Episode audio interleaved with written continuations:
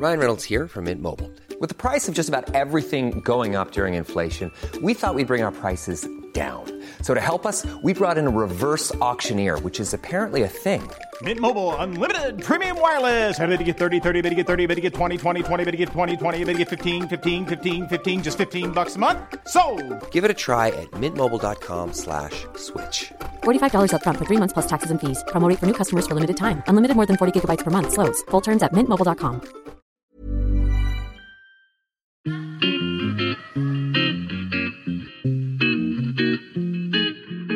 Salut les gars, je suis Anne-Laure Baratin et vous écoutez le podcast Genre de fille. Chaque semaine, je reçois une fille unique en son genre pour parler sans tabou de mission de vie, de galère, de déclic ou non, de féminin, de maternité ou pas, tout ça, tout ça. Par leur parcours, leur engagement et leur choix de vie, elles m'ont bluffé et j'ai à cœur de vous les faire découvrir. Je sais qu'elles vous inspireront. J'espère maintenant que leur parole vous permettra d'avancer, de choisir, de décider. Et maintenant, place à l'épisode du jour. Bonne écoute Cet épisode a été rendu possible grâce à Baratin, etc. Baratin, etc., c'est l'agence de création édito qui donne de la voix aux femmes et à leur discours. Alors aujourd'hui, au micro de Genre de Fille, je reçois Nargis Témine, la créatrice d'Elos. Elos, c'est une marque de combinaison pour femmes. Enfin, c'est la marque de combinaison si on ne devait en citer qu'une. J'ai pas de combinaison Elos. Pour info, je ne fais pas de pub. Cet épisode n'est pas sponsorisé. Mais moi, j'ai découvert Elos en mars dernier. J'ai participé à une émission de télé. J'ai eu la chance d'interviewer les candidats et les candidates à la présidentielle. Et donc avant, on a eu aussi l'opportunité de se faire euh, refaire le portrait, je sais pas comment on dit. Bref, on s'est fait coiffer, maquiller et on a eu aussi un styliste qui avait amené un portant avec plein d'habits. Bon, J'ai pas pu en choisir, mais ça c'est un autre problème. Sur ce portant, il y avait une pièce. Et c'est vrai que toutes les nanas, on était six. hein. On a toutes adoré, on l'a regardé toutes. Et en fait, il s'est avéré que c'était une combinaison. Difficile à expliquer, mais ce truc nous avait toutes tapé dans l'œil. Donc je regarde la marque, je vois que ça s'appelle Elos, j'y connaissais rien, je- j'en parle un peu au styliste et c'est comme ça que je me suis penchée en fait sur l'histoire de la marque Elos et donc aujourd'hui j'interroge Nargis. Bonjour Nargis, je suis ravie de vous recevoir au micro de Genre de Fille. Comment allez-vous? Très bien, bonjour Anne-Laure, je suis ravie de vous rencontrer. Ouais. Alors c'est ce que j'expliquais, euh, on en parlait en off toutes les deux euh, et j'en parle aussi dans l'intro. Euh, moi j'ai découvert Elos en fait, cette marque de combinaison que vous avez créée. Et en fait, moi je connaissais avant la marque Carolina Riedler et j'aimerais que vous m'expliquiez qu'est-ce qui s'est passé, pourquoi vous, avez changé le nom de, cette entreprise de combinaison qui était assez haut de gamme? Qu'est-ce qui s'est passé? Oh, finalement, c'est une histoire assez classique, assez banale, hein, deux associés qui se séparent. Voilà, tout simplement. Une divergence qui, qui donne naissance à deux autres projets. Et le mien euh, s'est appelé Elos. D'accord. Elos pour euh, finalement euh, rendre hommage à ces femmes qui osent. La naissance de, ce- de cette nouvelle marque, de ce nom, est venue euh, après plusieurs mois de réflexion de- autour euh, d'une nouvelle plateforme, d'un nouveau nom. Et en réfléchissant un matin avec les gens qui étaient autour de moi, c'est comme un accouchement, hein, le- trouver un nouveau nom, Ouais. euh, comme on dit euh, dans le jargon, euh, rebrander une marque, c'est vraiment comme un accouchement. Et je disais, bon, bah, je sens que là, on est au bout de la, de la maturité, ça va venir, mais ça n'arrivait pas. Et ce matin-là, il y a un des participants à, à cette réunion, Claire, qui me dit, Nargis, tu vas y arriver, tu vas trouver un nouveau nom, regarde tout ce que tu as osé dans ton parcours. Et j'ai levé la tête et je lui ai dit, en fait, ouais, elle ose. Et ça Oui. sera ça le nouveau nom.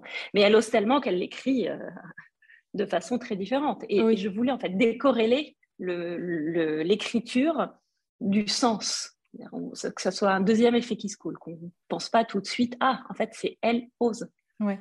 Alors, je précise pour ceux qui connaissent pas forcément la marque, c'est qu'effectivement, Elos s'écrit euh, pas L plus loin. E, e des L, euh, O, Z, E. ZZE. Euh, Il y a Z, une Z, E. symétrie autour du O avec les deux L et les deux Z. Et dans les petites recherches que j'ai faites, euh, tu- vous dites justement, pardon, que la signature d'HEC, donc en fait, le, le slogan d'HEC, Mm. c'est apprendre à oser, Mm. vous a inspiré. Mm, C'est ça. En Ouais. fait, euh, la signature d'HEC m'a inspirée et puis, et puis la vie aussi. Mon parcours de vie, euh, je pense que ancré profondément dans mon ADN, a, a abouti à ce nom. Oui, parce que justement, j'ai vu que vous étiez chimiste de formation, vous êtes né en Algérie, Mm. Vous êtes arrivé à l'adolescence euh, en France euh, dans les années 90. C'est je suis arrivée à l'âge de 16 ans. Quand vous parlez du, fait d'oser, c'est aussi ça, c'est lié à votre histoire? Complètement. Euh, je crois que, en fait, dans le fait d'oser, il y a, y a quelque chose autour de l'audace qui est euh, sans doute inscrit dans, dans vos gènes, euh, mais c'est aussi un parcours de vie qui, qui vous transforme, qui vous forge. j'ai je suis née en Algérie, j'ai vécu en Algérie jusqu'à l'âge de 16 ans. Euh, j'ai dû quitter euh, l'Algérie assez précipitamment dans les années euh, noires du terrorisme en 93. Mon père a été assassiné, ma mère était menacée. donc il n'y a, pas eu, elle, n'a pas, ma mère n'a pas réfléchi très longtemps quand il a fallu partir, sauver sa peau. Mmh. Et, et quand vous arrivez en fait dans un pays euh, que vous connaissez de loin, dont vous ne parlez pas forcément la langue. Le français était ma première langue étrangère, j'étais complètement arabophone. Bon, bah, il, faut, euh, il faut y aller, il faut continuer à vivre, euh, il faut trouver son chemin. Et finalement, j'ai fait chimie parce que j'étais plutôt bonne en sciences et puis surtout, j'étais arabophone. Donc, il était hors de question pour moi de, m'embarquer dans des études littéraires où j'aurais aimé, par exemple, faire l'école de commerce tout de suite, mais, mais ce n'était pas possible j'avais trop de lacunes, trop de retard en français pour, euh, euh, pour prendre ce risque-là. Donc, euh, j'ai plutôt choisi le chemin de la raison et, et un domaine qui m'était plus accessible, donc les sciences. Voilà. Et, le chemin de la raison, à un moment, il rencontre celui de l'audace. À, quel moment toi, pardon, à quel moment vous, je suis désolée, à quel moment vous avez eu l'impression justement de, de sortir, bon, on va se tutoyer, ça va être plus simple. On va se tutoyer, exactement. C'est le premier épisode où ça m'arrive de switcher en. En arabe, on se tutoie assez facilement. Le ah. vouvoiement n'existe pas trop. Donc, ah bah, tant mieux. Moi, ça ne me pose aucun problème. Super, merci Nadia. Oui, donc tu dis que tu as emprunté le chemin de la raison et en même temps le nom de ta marque. Tu parles d'audace, d'oser. À quel moment tu as eu l'impression de sortir de ce chemin de la raison et d'aller vers plus d'audace? En fait, quand j'ai, euh, à la fin de mes études de, chimie, quand j'ai commencé à travailler, faire de la recherche fondamentale, je suis une passionnée de nature. Euh, j'ai besoin vraiment d'être convaincue par ce que je fais. J'ai besoin de donner du sens à tout ce que je fais dans la vie. Et euh, le métier vers lequel je m'engageais à ce moment-là ne me passionnait pas. C'est un, métier quand même assez solitaire. Et quand j'ai eu une bourse pour faire un doctorat et travailler sur euh, des polymères qui constituent le béton, je me suis dit, ah, ça va pas le faire. Il va falloir que je trouve un autre chemin. Et j'ai décidé d'arrêter du jour au lendemain. Et je me suis dit, bah, tu verras, tu verras, je, vais, trouver autre chose, je vais faire autre chose. Et, euh, et j'ai rencontré tout de suite après cette décision et après avoir quitté euh, la chimie, la recherche fondamentale, un créateur de robe de mariée un robe de mariée haute couture qui s'appelait Christophe Roxel, un mec assez génial. Euh, et euh, je l'ai rencontré à un dîner, et, euh, après une discussion, il dit mais Qu'est-ce que tu fais? Ah, plus rien maintenant depuis je travaillais dans les polymères et puis finalement et puis bon j'ai décidé d'arrêter et il me dit j'ai toujours été passionnée par le vêtement c'est une histoire aussi qui est liée à, ma culture à ma famille à, à, l'Orient hein, sans, doute et, et, il me dit bah, viens travailler avec moi j'y connais rien. Mais c'est pas grave. Tu, tu, sais faire des calculs, tu as une tête bien faite, viens avec moi, tu verras, tu apprendras. Et j'ai appris avec Je suis restée euh, pratiquement deux ans. Euh, j'ai tout appris sur le terrain. Et en fait, je, suis, un peu façonnée comme ça. J'apprends, euh, je J'étais complètement autodidacte hein, dans la mode, donc j'ai appris avec lui. Ensuite, je suis retournée à l'école pour consolider ses acquis et, et, et, donner un autre élan à, à ma carrière. Et comment tu es tombée dans la... Je pense que là, c'était un peu audacieux de faire ce choix. Oui, complètement. Comment tu es tombée dans la combinaison? Qu'est-ce qui fait que...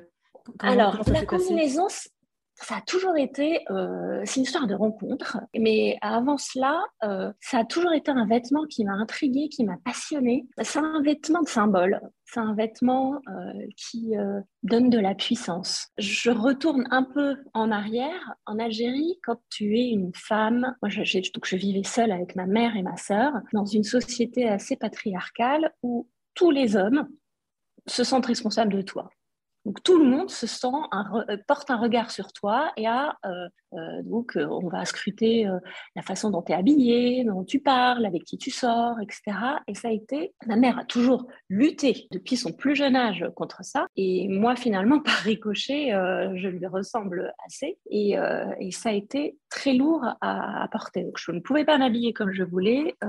je me sentais même parfois en danger. Et finalement, la combi, c'est un vêtement qui te protège et en même temps qui te propulse. Ça, touche, c'est une dualité dans ce vêtement euh, qui est euh, protecteur et en même temps, tu peux être hyper sexy. C'est un, vêtement qui intrigue quand tu rentres quelque part en combi, quand tu marches dans la rue en combi, tu, tu passes pas inaperçu.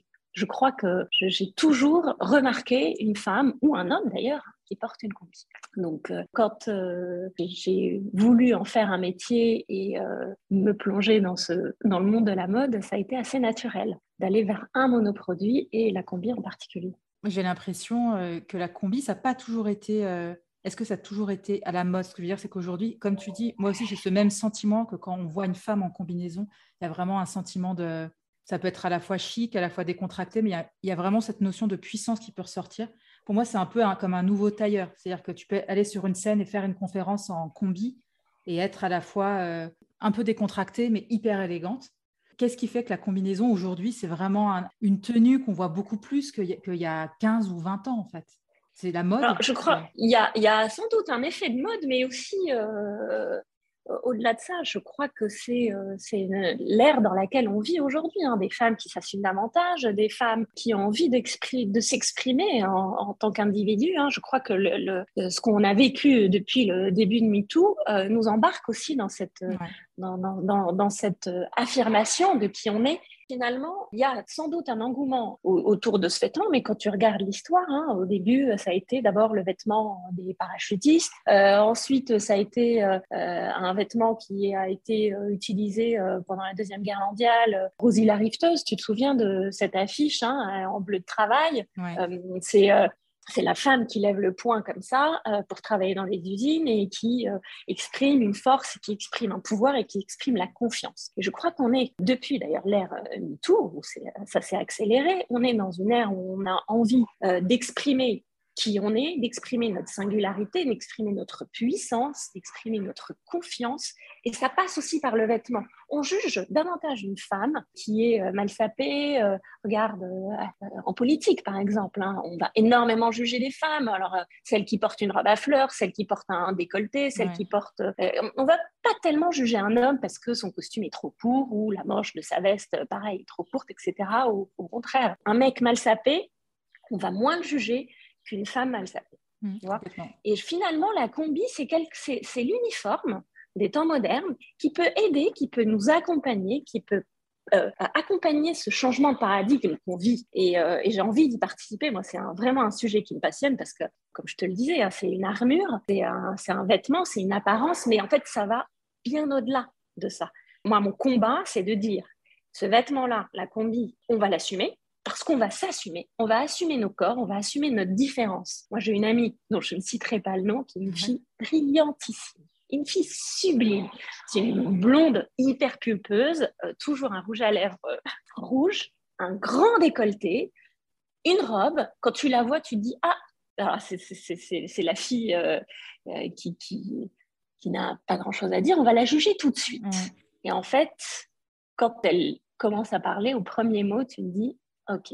Et elle en joue énormément et ça, j'adore. Tu vois? Ça, c'est vraiment euh, quand je. J'aime qu'on puisse surprendre. C'est-à-dire, quand tu, tu juges quelqu'un, tu te dis, bon, bah, ok. Et en fait, non. La combi, c'est exactement la même chose. C'est quand tu vois une fille euh, un peu sexy dans une combi, peut-être moulante, peut-être euh, un peu décolletée, etc. Et tu te dis, bon, bah, d'où elle sort? En fait, donne-lui sa chance. Attends. Euh, Ellos, du coup, aujourd'hui, c'est une boutique rue de Grenelle, c'est un e-shop. Euh, est-ce que tu, rencontres tes clientes? Est-ce que tu les. Euh, est-ce que vous arrivez Parce que rue de Grenelle, c'est quand même assez connoté, c'est rive gauche, c'est Saint-Germain-des-Prés, etc. Est-ce que tu arrives justement à toucher le plus de femmes possible? Parce que je sais que c'est quelque chose qui te tient à cœur. Euh, je sais mm. que, euh, contrairement à Carolina Riesler, vous avez baissé les prix pour essayer d'avoir une gamme de prix plus accessible, mm. avec des entrées mm. de gamme plus, voilà, même si ça reste quand même euh, un budget. quand tu rencontres tes clientes, tu arrives à, avoir des clients de tout milieu, de, tu vois ce que je veux dire? Alors oui, totalement. En fait, j'ai testé pas mal de quartiers avant d'arriver à Rive Gauche, un quartier que j'adore par ailleurs. Et je voulais surtout un concept de boutique studio. Donc j'ai mes bureaux aussi dans la boutique, j'y suis énormément. J'aime rencontrer les gens. Ça me nourrit, ça me permet de progresser et de faire euh, progresser ce. Et Hello, qui est plus une plateforme en fait, qui me permet euh, d'aller euh, au-delà d'une marque de vêtements, c'est plutôt comment j'accompagne ces femmes à, exprimer leur singularité, à, booster leur confiance les femmes qui viennent me voir ont entre 83 et 14 euh, ans. c'est des âges finalement que je n'invente pas du tout. Hein. après une semaine d'ouverture, je vois une, dame rentrer, elle me dit, moi je suis une fan, elle portait une combinaison. Et euh, je dis, mais merci, merci pour ce cadeau que vous nous faites. Elle me dit, j'ai 83 ans et grâce à vos combis, j'ai l'impression de retrouver une certaine jeunesse tout en restant à ma place. À côté de ça, j'habille euh, des jeunes filles de 14, 14, 15 ans. Donc, euh, rue de Grenelle, avant d'arriver rue de Grenelle, j'ai fait euh, pas mal de quartiers. Je fonctionne toujours un peu en test and learn. Donc, je suis là aujourd'hui rue de Grenelle. Euh, on y est, c'est un, une adresse qui sera peut-être pas pérenne, on, verra. je resterai dans ce quartier-là, 6e, 7e, parce que finalement, je rencontre beaucoup de femmes de milieux très différents, pas mal aussi d'étrangers.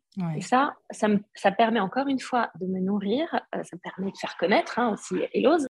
Euh, je vois beaucoup, beaucoup d'Américaines où la combinaison a une maturité assez incroyable par rapport ah, à elles sont plus, euh, elles portent plus de combinaisons aux États-Unis que nous en France. Et elles sont complètement décomplexées, c'est-à-dire elles ont, plus elles ont de forme, plus elles ont envie de s'exprimer, elles ont envie de s'affirmer. De...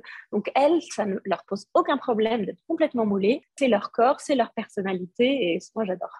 Ouais. J'aimerais qu'on soit aussi, euh, qu'on leur ressemble un peu. Bon, ni travail.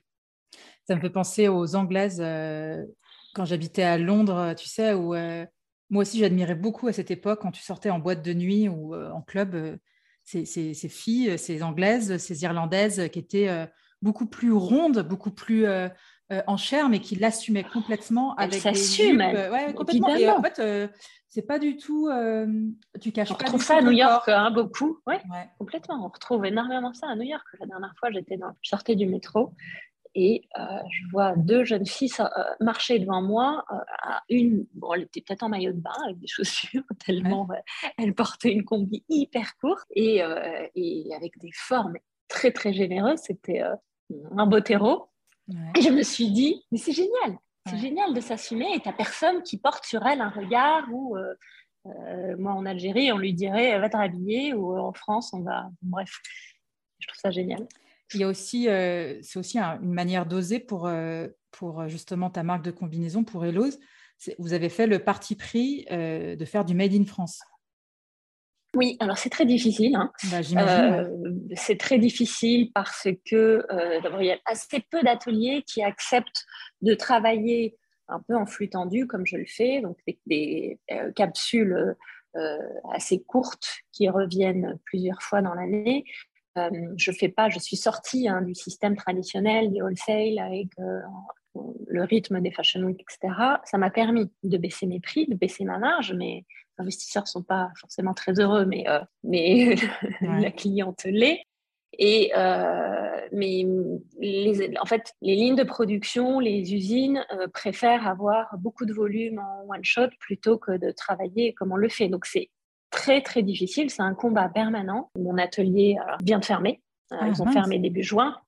Il y a, là, le, retour de manivelle, la crise euh, sanitaire euh, va être, je pense, assez violent pour, pour pas mal de boîtes. donc là, je suis repartie avec de nouveaux ateliers. Alors, peut-être que j'aimerais bien rentrer chez moi pour produire soit en Algérie ou même en Tunisie. Il y a des ateliers vraiment super et avoir une production mixte entre, entre les deux, l'Algérie et la France quitterai pas la production française complètement, mais euh, peut-être que je ferai euh, un modèle euh, mixte entre les deux. Parce que oui, en gros, l'atelier par lequel tu passais à fermer, et si je comprends bien, c'est hyper compliqué de trouver un atelier qui. C'est très compliqué de trouver un atelier qui accepte de produire des petites séries. et garder un niveau de prix qui puisse permettre, tu vois, de ne pas exploser non plus le prix final, le prix de vente. Quoi. Donc oui, ça c'est ça, ça c'est un vrai challenge. Alors, je, suis aussi sur une, ce qu'on appelle euh, dans le jargon l'upcycling. Donc, j'achète des tissus euh, de grandes maisons que j'essaye de recycler. Euh, donc là, j'utilise beaucoup mon réseau pour bénéficier de, prix abordables qui me permettent dans la structure de prix de rester quand même à ces niveaux de prix autour de 400 euros TTC, mais j'essaye aussi d'avoir des, combinaisons entrée de gamme à, à 200, 250 euros. J'ai décidé de plus appliquer de solde pour, euh, parce que c'est un prix juste. Ouais, c'est la euh, question que j'allais te euh, poser. C'est aussi rare aujourd'hui. on a l'impression qu'il y a quand même un cycle de vente privée en permanence. Et j'ai vu aussi mm. que, oui, Elose, vous aviez fait le choix de ne pas faire de vente privée, pas faire de je ne fais pas de vente vente privée parce que ce sont des prix justes. Alors, ça m'arrive de temps en temps de récompenser la fidélité des clientes et de leur offrir 10-15%. Euh, et je le fais vraiment euh, sur des, courtes périodes. Euh, j'avais pas mal d'archives aussi. Donc, ça, c'est des modèles qui ne seront plus jamais réédités. Donc, je, que j'ai là vendu il y, a, il, y a, il y a quelques temps. Mais, mais sinon, si tu veux, quand tu es dans, dans un prix avec des niveaux de marge qui ne sont pas ce qu'on connaît euh, dans mon secteur d'activité, euh, je ne peux pas me permettre, sinon après je vais en perte et oui. je vais fermer. Après deux ans de Covid, euh, ma question c'était comment ça va? Euh, Après deux ans de Covid, oui. Alors, euh, surtout que j'ai fait le rebranding au moment euh, juste avant, juste avant le Covid, donc fin, fin 2019.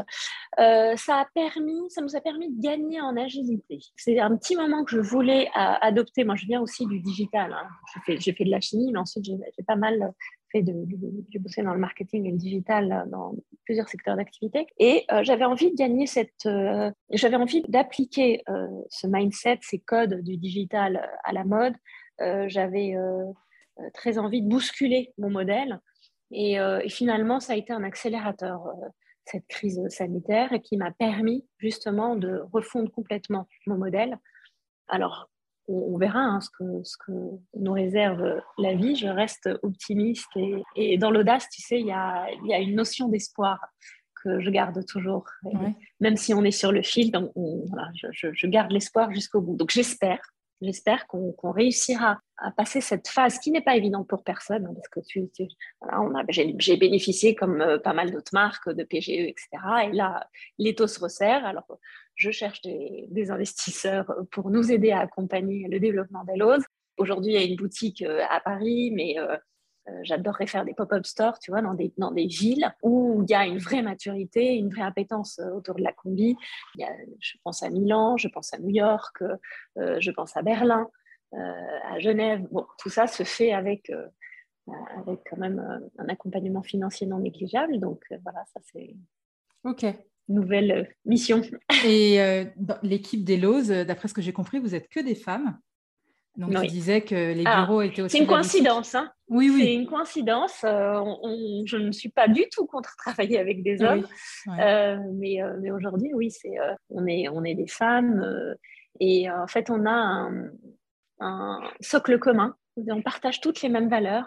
et j'ai toujours travaillé comme ça. J'ai un, management un peu particulier. C'est, euh, je considère mon équipe un peu comme ma famille. C'est-à-dire, je ne fais jamais aux autres ce que je n'aimerais pas qu'on me fasse. Euh, je suis, euh, j'aime bien baser tout ce que je fais sur la confiance. Donc, je fais confiance à mes collaboratrices aujourd'hui et je pense que c'est, elles me font aussi confiance. On a euh, un socle commun, on a des valeurs communes et un objectif commun. On a tout envie de réussir. Je leur donne beaucoup de liberté et elles me le rendent bien. Donc, euh, voilà, on est, euh, on est une petite famille. Dans les recherches que j'ai effectuées aussi, tu parles à un moment, ça m'a beaucoup marqué de vouloir plus aider les femmes dans le futur. Mm. Tu peux nous en dire plus? Tu vois, ça, ça fait finalement le lien avec ce que je te disais avant. Euh, je considère mes collaboratrices un peu comme une famille. Donc, j'ai envie d'aider. Et je pense que c'est aussi dans mon ADN. Euh, je, suis dans ma famille, on est très généreux, je le suis. C'est aussi ce que j'essaye d'enseigner et de transmettre à mes enfants. Et je pense que cette générosité, elle passe pas, elle s'exprime de différentes façons. Donc euh, j'aime aider, j'aime aider euh, les, gens qui m'entourent et j'aime aider les gens que je ne connais pas aussi parce que c'est en moi, c'est comme ça que je suis fabriquée. Et donc les femmes qui viennent me voir, les femmes, d'abord les clientes d'Elos, j'essaye de les aider. Certaines n'ont pas du tout confiance. J'ai tellement d'exemples autour de ça. Parfois, c'est, elles se trouvent, alors c'est, ça passe par l'enveloppe externe, hein, elles se trouvent moches, elles se trouvent grandes, trop grandes ou trop petites. Et j'essaye de casser ces idées reçues. Et, à chaque fois, c'est des petites victoires. Mais quand elles ressortent avec le sourire, j'ai fait ma journée. Je, suis heureuse. Et, c'est donc c'est ça, c'est ma façon d'aider. Alors je vais aussi aider euh, des femmes qui n'ont pas accès euh, qui n'ont pas la même chance que nous, euh, à les ramener vers nous. Alors ça, va dépasser euh, Elos, mais c'est aider à la réinsertion professionnelle à travers des actions que je peux mener, pas forcément dans des associations ou dans des structures hein, établies, mais par un réseau. je connais un tel qui connaît un tel qui a besoin de ton aide. Donc ça, c'est vraiment c'est du, mentoring que je fais.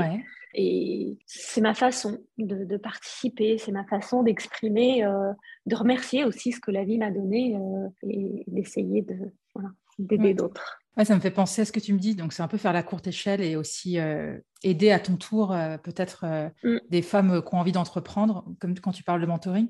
Ça me fait penser à Cécile Reynaud que j'avais interviewée pour le podcast, qui, elle, a monté une marque aussi de textile pour les femmes enceintes qui s'appelait Séraphine mm. et qui a vendu sa, sa, marque et qui fait aussi pas mal ça.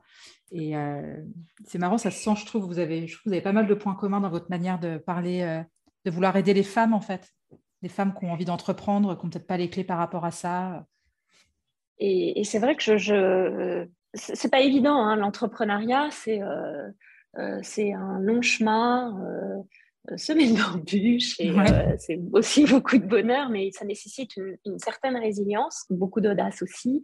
Et euh, c'est vrai que si je peux partager, si je peux aider d'autres à travers des conseils, moi je dis hein, à toutes ces femmes, venez nous voir à la boutique, au studio Hellos, on, on, est vraiment là aussi pour aider. Et, les femmes qui sont autour de moi sont toutes euh, des entrepreneurs. Euh, des femmes qui, accompagnent hein, et qui sont à mes côtés sont toutes des entrepreneurs et elles, elles ont toutes soit monté d'autres business à côté ou, en cours. Et je trouve ça génial parce que finalement, ça leur donne envie. C'est pas, ça te dégoûte pas en te disant, ah, mon Dieu, qu'est-ce que c'est difficile. Mais ça donne envie parce que ça procure aussi une telle adrénaline quand tu réussis. C'est, step by step. Hein. Donc, à chaque fois qu'on réussit une étape, on se dit, génial, voilà. On avance à la prochaine étape. Donc, toutes ces femmes toutes ces filles, ces jeunes femmes, je leur dis venez nous voir, on donne des conseils, on vous aide. Euh, je prête aussi pas mal de combinaisons à des, femmes qui passent, des jeunes femmes qui passent des entretiens par exemple et qui n'ont pas forcément, qui doutent de, justement de cette enveloppe dont on parlait au début. Et euh, je, trouve que la combi c'est un booster. Complètement. Je trouve ça hyper dur en plus aujourd'hui. Euh, on en parlait en intro tout à l'heure, mais trouver, euh, enfin je veux dire évidemment qu'on met plus de costumes aujourd'hui, même si tu as des marques qui se mm. remettent un peu sur ce créneau du costume revisité. C'est bien aussi. oui, mais je veux dire c'est dur de trouver, c'est comment montrer qui tu es tout en étant euh, bien euh, sapé pour un entretien face à des gens qui vont forcément te, juger. oui. Et puis je vais dire, si on te juge au premier, au premier entretien parce que tu portes une combi, c'est que c'est pas pour toi. Et mm. alors que toi, si c'est ta conviction d'être bien dans ta combi et qu'en face, on va te juger pour ça, merci. Ce C'était pas pour moi. Moi, je pars vraiment maintenant. C'est sûr qu'avec l'âge, avec la maturité, je suis, je suis euh, plus assurée et affirmée dans, ce que je pense et, dans mes choix. Mais euh, alors, j'aurais peut-être pas tenu ce discours à, 20 ans, euh, mais j'ai envie aussi de, de, booster ces jeunes femmes et de leur dire soyez ancrés, soyez solides sur vos acquis, sur vos convictions, sur vos valeurs. Ne vous laissez pas déstabiliser par un un recruteur en face qui va euh, vous juger parce que vous portez une combi. Oui, complètement. Avant de passer aux petites questions de la fin, oui, c'est ça que je voulais te demander. Tu as deux enfants, donc tu m'as dit de 13 et 16 ans, c'est ça? Oui. Quand on est chef d'entreprise, quand on vient de se coltiner deux ans de Covid, quand on est en recherche d'investisseurs, comment on fait? Est-ce que tu arrives à cloisonner ta vie pro et ta vie perso? Euh, ou est-ce que es... Hello, c'est ton troisième bébé et tu, tu vis Hello, tu respires Hello tout le temps? alors, je ne cloisonne absolument pas. et, et j'ai pas forcément envie de cloisonner parce que ça me donne de la liberté. j'ai mes enfants vivent Elose, ils respirent Elose comme moi, ils sont hyper euh, investis. Ma fille, 16 ans, Pamina, euh, elle est hyper fière, euh, elle veut travailler dans la mode. mon fils, Léon, 13 ans, lui aussi, alors de temps en temps, hein, en fonction, ils vivent avec moi mes joies et, et mes peines. Mais alors mon fils, par exemple, lui, c'est un inspecteur des travaux finis. Il me dit T'as fait combien de ventes, maman, aujourd'hui? Mignon.